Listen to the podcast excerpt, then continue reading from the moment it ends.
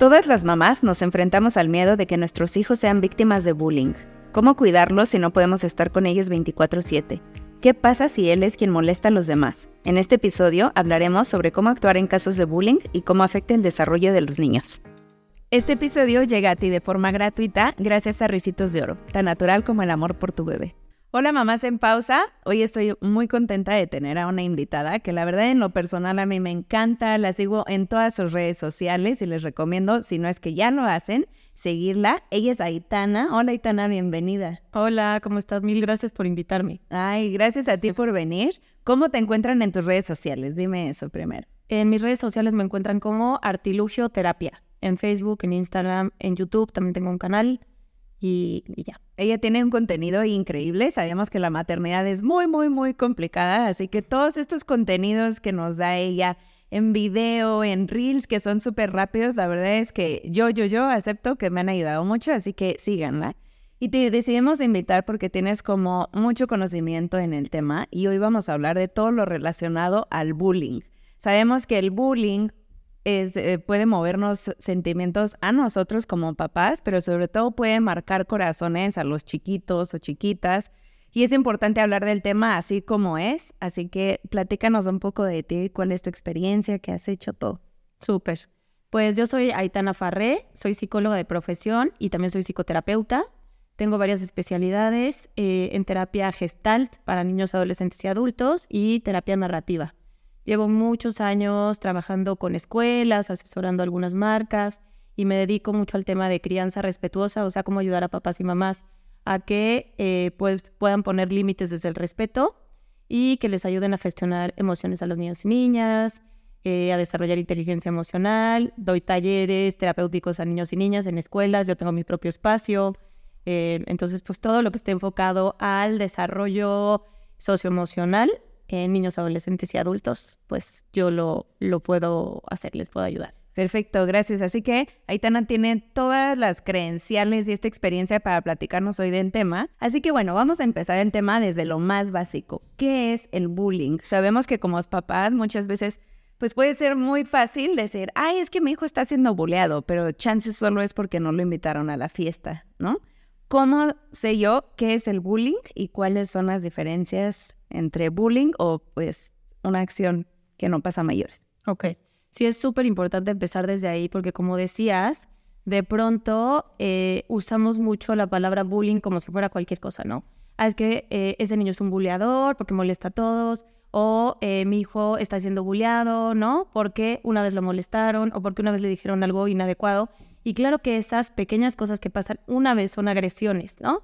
Y las agresiones se tienen que atender y hay que ver de dónde vienen etcétera. Pero para que sea bullying tiene que tener tres características muy importantes, ¿no? La primera es que tiene que ser una acción repetida. Eso quiere decir que no es solo una vez, tiene que pasar varias veces, ¿no? Es sistemática. O sea, ¿qué quiere decir sistemática? Que siempre son las mismas personas hacia el mismo niño o niña o adolescente, ¿no? Dependiendo a quién sea. Y eh, hay una diferencia de poder, siempre hay abuso de poder porque la persona que ejerce el bullying a lo mejor es más fuerte físicamente, pero no solo tiene que ver con lo físico, sino puede ser ese niño que de pronto ves muy líder, que hace bromas, que es más popular, ¿no? Y que no tolera la diferencia dentro de su grupo, ese puede ser un niño que de pronto ejerza bullying, ¿no? Porque hay esa diferencia de poder. Entonces tienes que tener esas tres características para realmente poder decir, esto que está ocurriendo es bullying, ¿no? Okay. Es decir, si de pronto veo que invitan a cinco amiguitos del salón, son diez y a la mía o al mío no, no es ningún tipo de bullying, es simplemente no hay esa conexión con esos o algo que no va más allá. Exacto, ¿no? Digo, hay que entender y siempre ahí conocer a nuestros hijos e hijas, ¿no? No dije, pero también soy mamá de tres niñas. Entonces, eh, algo que, que ayuda mucho, ¿no? En nuestra crianza, en la maternidad, es conoce realmente a tus hijos, ¿no? Eh, dedícate un tiempo a hablar con ellos, a entender qué, cómo la pasan en la escuela, quiénes son sus amigos, valida sus emociones, ¿no? Porque a lo mejor si llegan y te dicen, oye, este, Pepita invitó a, a tres niñas a comer a su casa y a mí no y me siento triste, ¿no? Ay, mi amor, entiendo que para ti es difícil y te hubiera gustado ir, ¿no? Pero bueno, acuérdate que no siempre te van a invitar a todos lados, etcétera. Ahora, si vemos que esa conducta es repetida, ¿no? Y es, es que ya no me hablan, es que me hacen la ley del hielo, es que son estas mismas niñas que me dicen cosas feas, que eh, de plano yo soy la única del salón a la, a la que no invitan nunca, bueno, habría que ver qué está pasando, ¿no? Ok. Y ahí como mamá, ¿cómo le haces tú o en, en la experiencia que tienes? Tres hijas son buenas y que tienen mucha experiencia. ¿Cómo le haces también para, para distinguir, uno, los distintos perfiles que tienen? Porque seguramente habrá una mucho más social que otro y hay una que igual, no sé, este, no, no platica tanto, no sé. Pero ¿cómo le haces tú para diferenciar em, con ellas el tipo como de perfil que tienen y saber, bueno, ella no, no es que no tenga tantos amigos, es que puede estar pasando algo más o es normal. Ok. Mira, em, justo hay algo muy importante que dijiste que son los perfiles, ¿no? Y digo, podríamos hablar ahora del tema porque tiene que ver con los temperamentos, ¿no? O sea, cada niño o niña nace con un temperamento biológico genético, ¿no? Que son estas características, pues que ya vienen como de cajón, ¿no? Y después se permean con el ambiente en el que se desenvuelven, ¿no? Y la crianza que llevas, el momento histórico, sociocultural, la escuela, etcétera, ¿no? Entonces, eh, yo ahí creo que es importante eso, conocer los tipos de temperamento que hay, porque a lo mejor va a haber un niño que es más introvertido, ¿no? Introvertido no me refiero necesariamente a que sea tímido, sino que eh, se siente más cómodo con menos amigos, no en la fiesta de mil personas, sino es más selectivo, etcétera, etcétera. Que por ejemplo, una de mis hijas, yo diría que prefiere tener a la mejor amiga y se lleva bien con los demás, pero no es como la super amiguera que invita a miles de personas, ¿no? Ella yo sé perfecto quién es su mejor amiga y, ya, ¿no? Y con eso ella está feliz. Y con, con eso ella está contenta, ¿no? Y me dice, no, mamá, sí jugué con otras niñas cuando esta niña no quiere jugar o cuando tal cosa, y entonces siento que por respeto esa parte. Otra es mucho más extrovertida, o sea, necesita más amigas, este juega muchísimo con mucha gente, ¿no? Entonces es más extrovertida, o sea, necesita estar con más gente para tener más energía, como que los extrovertidos se cargan de la energía social y los introvertidos se cansan de la energía social. Entonces, ahí ya quiero estar yo solito, ¿no? Y la chiquita de tres eh, es mucho más, sí, introvertida, selectiva, o sea, no le gusta mucho estar con mucha gente, ¿no? O sea, preferiría estar conmigo todo el tiempo, bueno. Entonces, eh, ahí es importante eso, detectar el temperamento y a partir de ahí ver cuáles son sus habilidades sociales porque a veces creemos que una habilidad social es innata, ¿no? Y sí, puede ser niños que por este diseño de cajón genético, pues a lo mejor sí tengan mejores habilidades sociales, pero no son innatas, generalmente se las enseñamos, ¿no? Entonces en el día a día, ¿cómo les enseñas a ser más empáticos, a que lo que dicen tiene un efecto en los demás, a si tienen un conflicto, cómo resuelven ese conflicto, ¿no? Es, oye, porque pueden llegar y decirte, oye, es que este Pepita me dijo esto y no me gustó. ¿no? Y a lo mejor una mamá que, que le, le toca en sus heridas, ¿no? Es como, hey, ¿cómo esa niña te habló así, no? ¿Y qué le pasa a esa niña? No es posible. ¿Y tú qué le dijiste, no? Y entonces inmediatamente nos vamos a culpar a la hija que a lo mejor no supo cómo, cómo solucionar eso. Okay. Y ahí revictimizas a la niña, ¿no? Es que qué importante saber o estar informados nosotros como papás, porque como dices, igual no hay realmente ningún problema, los que podemos traer ahí un poco de carga somos nosotros y lo convertimos en un problema. Entonces vamos a ver, yo empiezo a notar estas señales que dices, ¿no? Está sucediendo algo recurrente, muy constante, este, siempre son los mismos y es contra mi hijo mi hija. ¿Qué es lo primero que yo debería hacer una vez que empiezo a detectar estas señales y que creo que está siendo eh, parte del bullying? Ok, si yo detecto que a mi hija, a mi hijo está eh, pues teniendo como estas características, ¿no? Estos síntomas que podrían asociarse con que algo está pasando, pues es explorar, ¿no? Ok. Obviamente. Y entonces es a lo mejor pedir una cita en la escuela, ver qué está pasando, cómo resuelven los conflictos en la escuela, cómo les enseñan a gestionar sus emociones, con quién juega. Em, porque el tema aquí es, claro que a cada quien nos toca como darle esas habilidades a nuestros hijos, pero el tema del bullying en particular es, es sistémico. O sea, no tiene que ver solo con que un niño no tenga la habilidad para decir no me molestes, ¿no? O que otro niño tenga más habilidades de liderazgo y que quiera llamar la atención molestando a los demás. O sea, tiene que ver con un tema sistémico donde ya tenemos como estructuras y creencias arraigadas de que niños y niñas con ciertas características físicas y de personalidad son mejores que otros, ¿no? Cuando en un sistema ya, ya está, eh, pues sí, como catalogado así, pues eso es lo que los niños ven todos los días. A lo mejor tú en tu casa les enseñas a respetar, pero lo que ven en el día a día es que a lo mejor en la escuela o en la tele o en YouTube o en todas las redes sociales, ¿no? O sea, si no estamos como muy pendientes de esto, pueden estar expuestos a contenido donde entonces te dicen, niñas con estas características son mejores que estas, ¿no? Sí. Niños que son más fuertes, que están en un equipo, que no sé qué, son mejores, ¿no?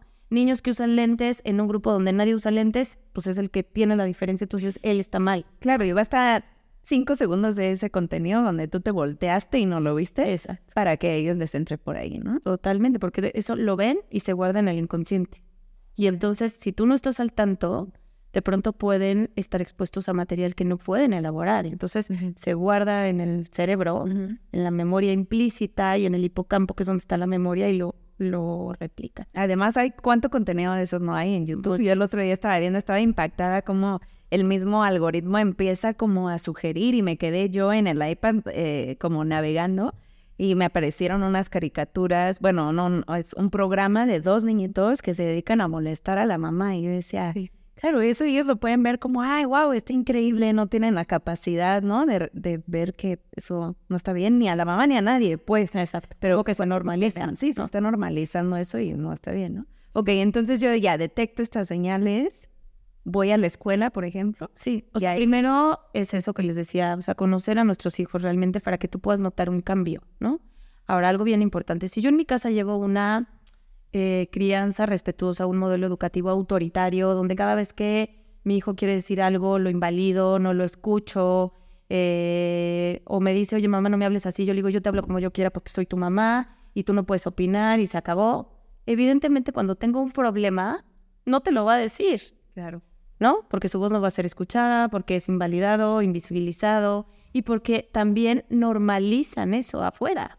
Sí, al final, si mi mamá me está diciendo que porque ella dice y ella quiere, es lo que voy a hacer yo después, ¿no? Exactamente, o sea, entonces hay que cuidar mucho la forma en la que educamos para que eh, hay una, una frase que a lo mejor han escuchado, pero es trata también a tus hijos que el día de mañana si alguien no lo hace, lo pueda reconocer. Y entonces, si, si hay maltrato que es velado, porque no, no significa que le pegues, no necesariamente a tu hijo, pero que no le des voz, que no sepa que él puede comunicar cuando algo no le gusta, incluso, pues cómo te va a comunicar cuando algo pasa afuera. Y a lo mejor ni siquiera lo puede reconocer. Claro, y eso debe ser también angustiante para los papás, ¿no? El tema de ver de, bueno, a mí me angustiaría, ahorita está chiquito, mi hijo tiene dos y medio, y, pero pienso, ¿qué va a pasar si tiene cinco o siete años? Como que siempre me gustaría que me tuviera la confianza de acercarse y decir, oye, mamá, me está pasando esto, me están molestando, o lo contrario, ¿no? O sea, vamos a hablar también de- del punto de vista de, siempre hay alguien que molesta y alguien que está siendo molestado o buleado, ¿no? Qué difícil reconocer como mamá o papá si tu hijo es quien está molestando a otros. ¿Qué recomendarías tú para la gente que nos escucha o que nos está viendo? ¿Cómo puedo yo darme cuenta de las señales que mi hijo es quien está haciendo bullying?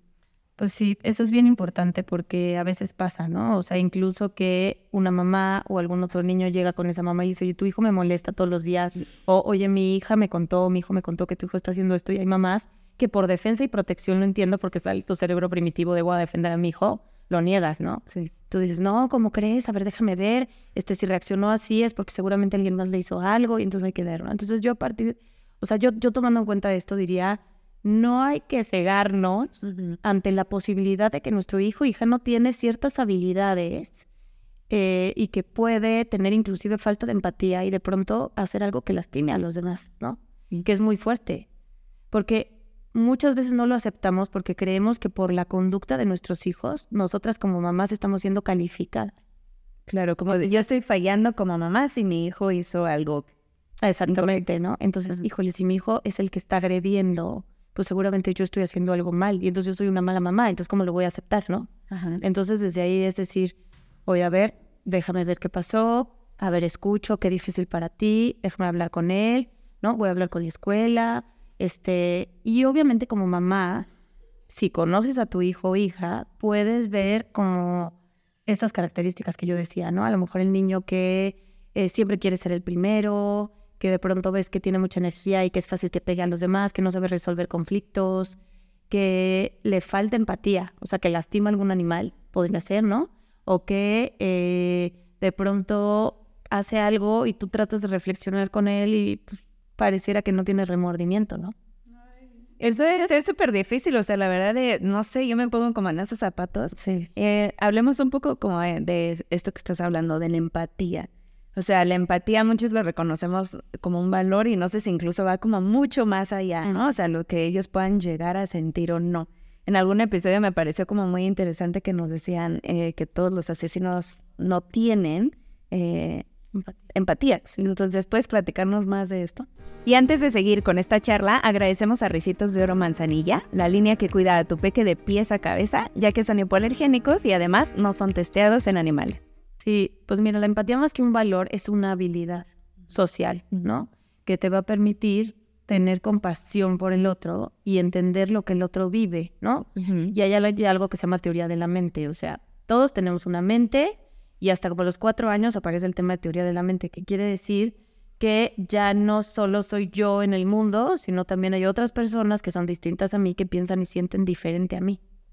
Entonces, cuando yo tengo ese concepto o esa concepción, entonces, eh, pues puedo empatizar con el otro. O sea, puedo saber que lo que hago tiene un efecto en los demás. O sea, niños chiquitos, a lo mejor de dos años, que no controlan impulsos, que no tienen tanta empatía, ¿no? Que están en desarrollo, pues a lo mejor le pegan a un amigo por impulso, ¿no? Ok.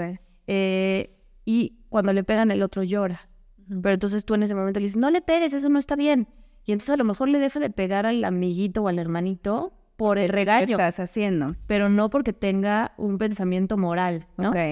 O sea, como un pensamiento moral de esto que hice está mal porque lastima a los demás. O sea, incluso el pensamiento moral es hasta los siete años. O sea, ellos lo tienen que llegar a desarrollar en un punto solos. Lo tienen que desarrollar, pero si nadie les enseña, es difícil, ¿no? Es decir, sí tenemos que reforzar como papás el esto está bien, esto está mal, esto está bien. Esto que hiciste me dolió, au, ¿no? Desde que son chiquitos. Si pegas, me duele. Usa tus palabras o tus señas. ¿Cómo me lo puedes decir de otra manera, no?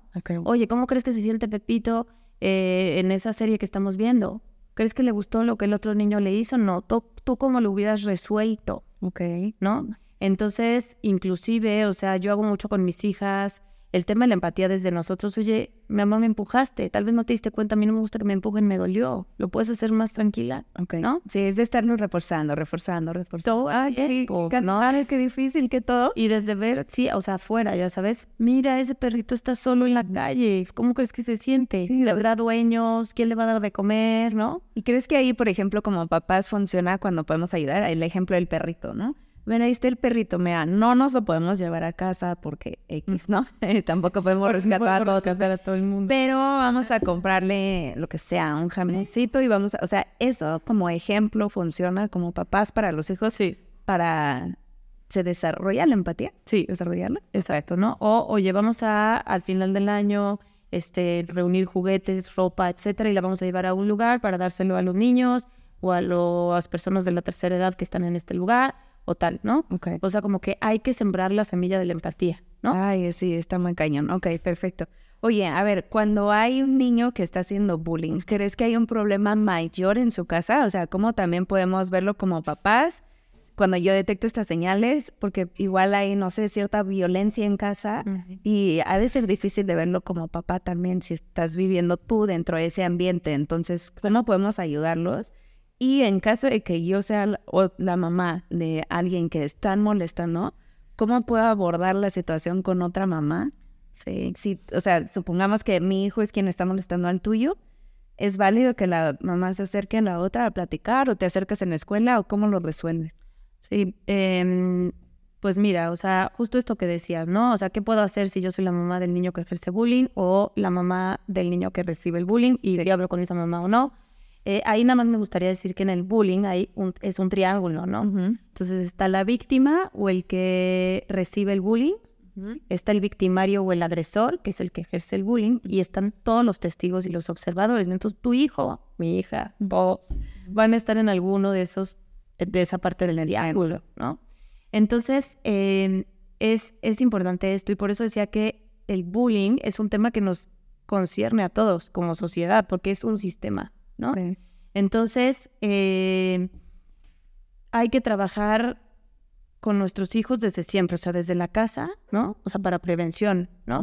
Hablar de las diferencias, del aprecio por la diversidad, de no hablamos del cuerpo de los demás, de la color de- del- del color de piel de otros, Eh, ¿No? Como todos somos diferentes, o sea, desde ahí es muy importante, ¿no? El tema también de los roles de género en la casa.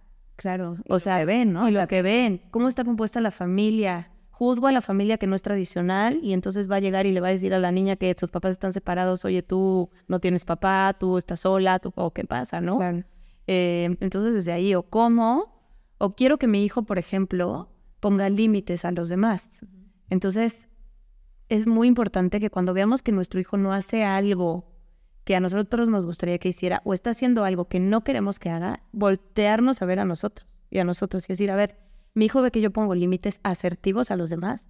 O sea, cuando alguien me dice algo de mi familia, de mi trabajo, de la calle, que no me gusta, yo pongo un límite o no pongo un límite. Ok. Con mi esposo o mi pareja, quien sea, pongo un límite o no pongo un límite. ¿Cómo son esos roles de género en la casa, no? Entonces hay que voltearnos a ver desde ahí para entender tu composición familiar. Ok. Y esto que decías de, pues si mi hijo está recibiendo bullying o lo está molestando algún amigo, ¿es válido que me acerque con una mamá? Yo diría sí, porque lo que, lo que está en nuestro control es la forma en la que comunicamos algo.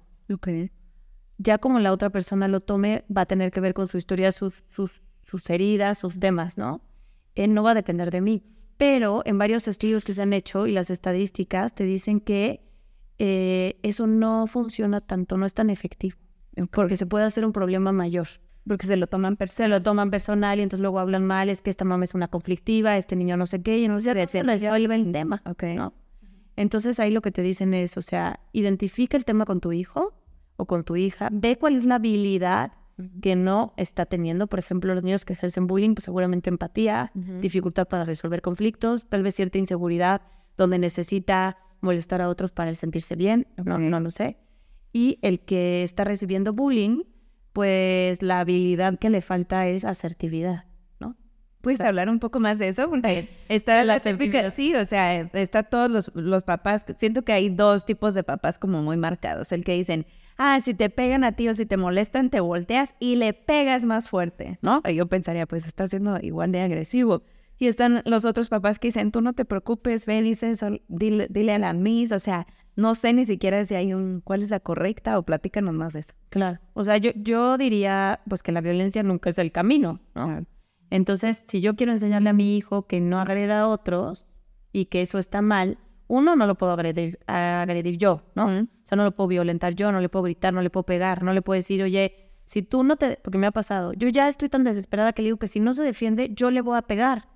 O sea, la mamá.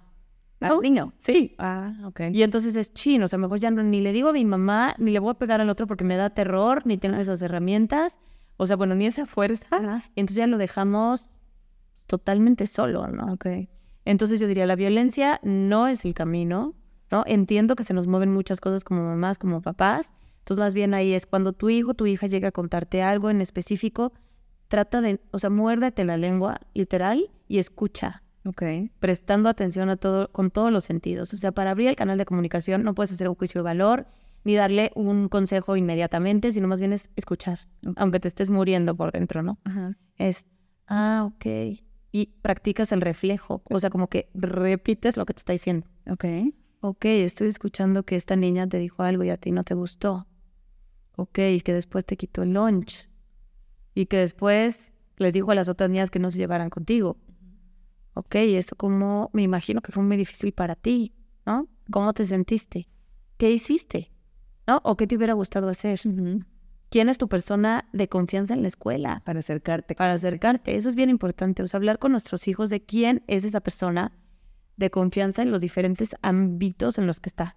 Ok. Porque en la escuela a lo mejor tú crees que es la maestra, pero no, ¿no?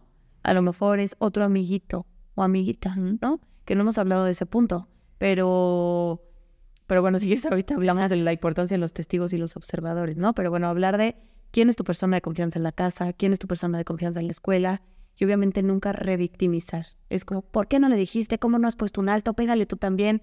No, porque entonces ahí le estamos echando la culpa Al mismo niño. al mismo niño que está recibiendo eso, que él no sabe qué hacer. Porque obviamente lo que más quiere un niño, una niña, un adolescente es pertenecer. Claro. Y cuando ve que no pertenece, pues entonces imagínese todo lo que siente. Vergüenza, culpa, creen que lo agreden y que entonces él tiene la culpa y, y él merece ser agredido por ese grupo de populares, ¿no? Ok. A ver, hablemos del observador, porque ese también me parece que es súper, súper, súper común. ¿Qué hago yo si de repente un día se acerca mi hijo, mi hija y me dice, oye mamá, es que fíjate que yo vi cómo se llevaron al baño a X amiguito y le dijeron que si no compartía lo que fuera, le iban a pegar. O sea, cuando mi hijo me cuenta que dentro de la escuela o dentro de otro ambiente están violentando a alguien, ¿qué debo yo de aconsejarle de hacer? ¿Y hasta dónde me puedo meter? Porque también siento que como papás, cuando te metes de más, no le estás enseñando realmente pues otras herramientas que le funcionarán para la vida. ¿Qué hago yo como papá si mi hijo es eh, un observador? Pues mira, lo más importante para mí primero es eh, agradecele que te contó y que lo pudo reconocer. Oye, gracias por tenerme la confianza de contarme. Eh, me encanta que puedas reconocer que esto está mal, que esto lastima a los demás. Eh, eso habla de que tienes una gran empatía y te importan tus compañeros. Punto número uno. Y punto número dos es, oye, ¿quién crees que puede ayudar a, a, ese niño? ¿no? ¿Tú qué crees que podrías hacer? Mira, en un estudio que hicieron, que además escuché hace poco, decían que si un niño está ejerciendo bullying, ¿no? Eh, y ya es repetido, constante hacia una persona, etcétera, y, una y voltea a ver una niña, y esa niña con un gesto puede hacer que ese bullying pare. Ok. Esa niña observadora. Sí, de que, ¿qué estás haciendo bien? ¿Qué terror? Puede, puede bajar, ¿no? Ahora, si es una niña la que ejerce bullying y los otros niños le hacen un gesto, le va a valer. O sea, no le importa tanto lo que el niño haga, ¿no? Ok. Em, pero bueno, entonces sensibilizarlos en ese sentido y a lo mejor ahí decirle, oye, ¿a qué adulto crees que puedes recurrir? Porque a lo mejor ese niño que se lo llevan al baño, que le quitan el lunch, que le hacen algo, no sabe cómo pedir ayuda. Claro, también tiene miedo de acercarse y, le vayan a pegar a él. O lo porque luego es real, o sea, es fundado, es un miedo fundado. Yo voy y lo acuso y me va peor, me amenazas y tú dices te va a ir tal, te va a pasar esto, ¿no? Entonces, pues claro que hay terror, vergüenza, miles de sentimientos ahí. Entonces, le agradeces, le validas y le ayudas a resolverlo ahí. Ojo, es muy importante no depositarle la responsabilidad a tu hija. Okay. Me pasó hace poco que justo una hija mía me contó eso, que estaban molestando a un amiguito varios días, los mismos niños. Okay. Entonces, ahí están las claras. Entonces yo le dije, oye, ¿y tú crees que eso está bien? Bueno, gracias por contármelo, me da gusto, etcétera. Oye, ¿tú crees que eso es algo adecuado? Pues no, ¿cómo crees que se siente este niño al que se lo hace? No, pues triste, porque yo le vi la carita, mamá. O sea, estaba así, después se le quitó la sonrisa. ¿sí me... Entonces yo le dije, ok, amor, ¿qué, ¿qué te gustaría hacer? ¿No? Me dijo, es que no sé, porque yo ya les he dicho a los niños que lo hacen y no lo dejan de hacer. Pero entonces le voy a decir a la maestra. Dije, ok, si tú te sientes segura, díselo a la maestra. Pero entonces ahí mi esposo me dijo, sí, está muy bien que lo reconozca, pero no le deposite la responsabilidad de que ella es la salvadora del amigo. Qué difícil, claro. Entonces, si ahora chompa y se lo dice a la maestra, se va a sentir ella de otra forma. Exacto. Y ella sí. O sea, de pronto es como la salvadora, la cuidadora, y está bien que reconozca, pero pues no puede ya salvar a todos, ¿no? Ni le quiero depositar esa responsabilidad. es que todo es muy difícil. la maternidad nadie lo dice, pero es difícil y todos, digo, también creo que acá lo importante es siempre como papás estar muy, muy informados para poder guiarlos, porque al final somos eso, somos una guía para ellos, darles las herramientas que se puede, porque eventualmente no los vamos a tener tan cerquita, ni nos van a contar todo, aunque quisiéramos, ¿no? Entonces, como que, pues, eso es de nuestra parte y hacer lo mejor que podamos. También adiós culpas, ¿no? Porque seguramente después es, ay, no le dije y le debí de haber dicho. O sea, estamos haciendo lo mejor que podemos, informarnos y criar siempre como con mucho amor. Exacto, ¿no? ¿Algo más que quisieras decir que no se nos pudiera olvidar o algo súper importante? O... Pues eso, o sea, como que mm, voltearnos a ver, ¿no? A nosotros, nosotras, qué estamos haciendo en el día a día como mamás y papás, que sí dependen de nosotros el desarrollo, ¿no? Socioemocional de esos niños. Entonces, es qué les estoy enseñando, qué mensajes les estoy mandando todos los días, ¿no? Les estoy diciendo que hay características físicas más deseables que otras cómo me expreso en mi cuerpo, del cuerpo de los demás, del color de piel, de, cómo reacciono yo cuando él se equivoca, cuando alguien más se equivoca. O sea, qué mensajes explícitos, que es lo que digo directamente, o implícitos estoy mandando todos los días, porque eso va a ir construyendo mejores seres humanos o eh, personitas con dificultades en las habilidades sociales, que es lo que falta tanto ahora, ¿no? Ok. Sí, trabajar más en nosotros para educarlos mejor a ellos. Exacto. Y pues eso, que las escuelas tengan, por favor, programas de desarrollo de habilidades socioemocionales. Y creo que eso es súper importante. Eso también será importante como papás, ahora que entendemos la importancia de esto, pues fíjate que las escuelas lo estén considerando y si no, exigirlo, ¿no? O sea... Exacto, o sea, inclusive la, la SEP tiene muchos programas, o sea, en, la currícula sí, sí te habla como de, de, la importancia de desarrollar este tipo de habilidades, ¿no? Entonces, o una clase en específico o como eje transversal, que quiere decir que siempre debe estar presente, ¿no? En el grupo, con los otros.